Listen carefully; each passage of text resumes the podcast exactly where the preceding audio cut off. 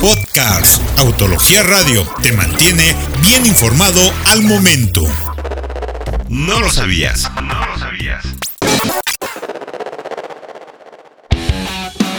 Bugatti Chiron Concept, el superauto de los 90 con 18 cilindros en W el Bugatti Chiron Concept es el precursor del auto actual de 1500 caballos de fuerza, pero se trataba de una pieza de diseño e ingeniería muy especial. En 1999, Bugatti presentó al mundo un autoconcepto único que sin saberlo daría paso a dos de los autos más exclusivos, codiciados, especiales, rápidos y elegantes de la historia, el Veyron y el Chiron. Tras la adquisición de Bugatti, el grupo Volkswagen se propuso crear el auto más rápido de la historia, y aunque el proyecto no se materializó sino hasta la década siguiente, el trabajo comenzó de inmediato y este auto fue una de las primeras ideas. El diseño tuvo un enfoque especial hacia la aerodinámica, que desde entonces nos dejaba ver lo que nos esperaba un par de décadas más tarde. Además de la tradicional parrilla en forma de herradura, tiene una gran toma de aire inferior para alimentar aire al motor, con un difusor trasero y un alerón retráctil que se activaba a alta velocidad para proveer un mayor agarre.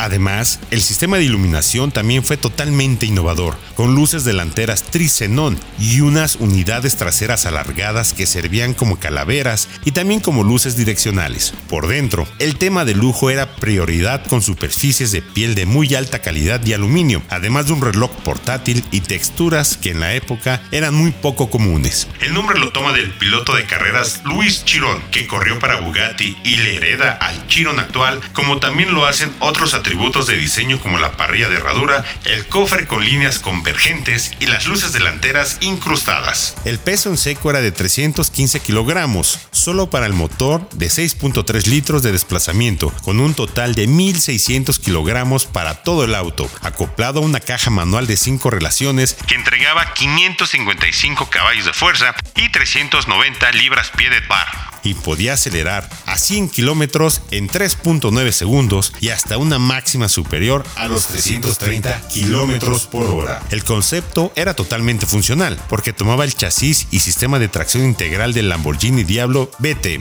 Más adelante surgió la idea de unir cuatro motores de cuatro cilindros en línea para crear el W16 y con ello llegó el prototipo del primer Veyron. Aquel motor B16 de 8 litros entregaba poco más de 600 caballos según reportes de empleados, pero como no fue suficiente para las exigencias, se agregaron cuatro turbocargadores para terminar con los 1001 caballos de fuerza del Veyron que conocemos. Ahora fue llevado hasta los 1500 en el Chiron y Divo.